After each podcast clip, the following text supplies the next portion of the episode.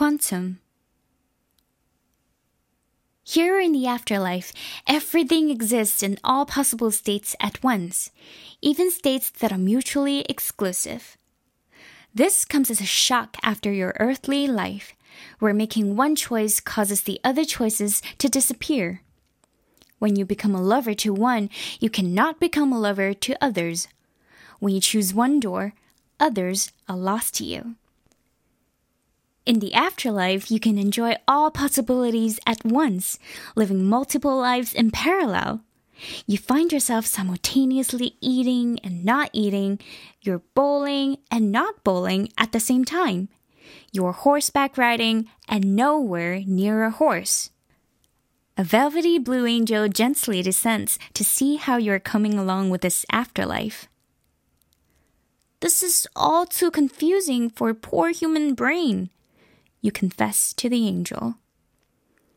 The angel rubs his chin. Hmm, maybe we can ease you into this with something simpler. Like a day job, he offers. You're immediately dropped into a work life of simultaneous contradictions.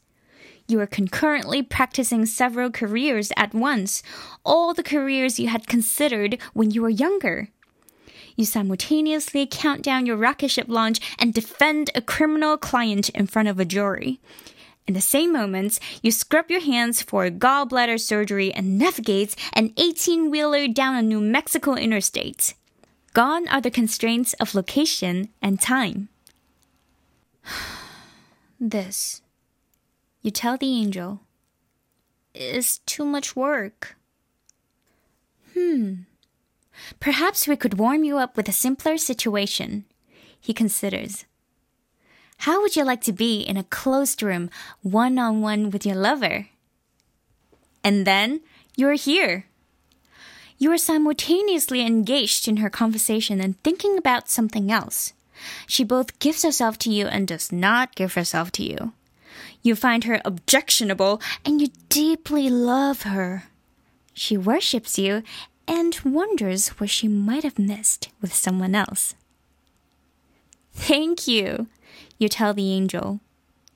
This I'm used to.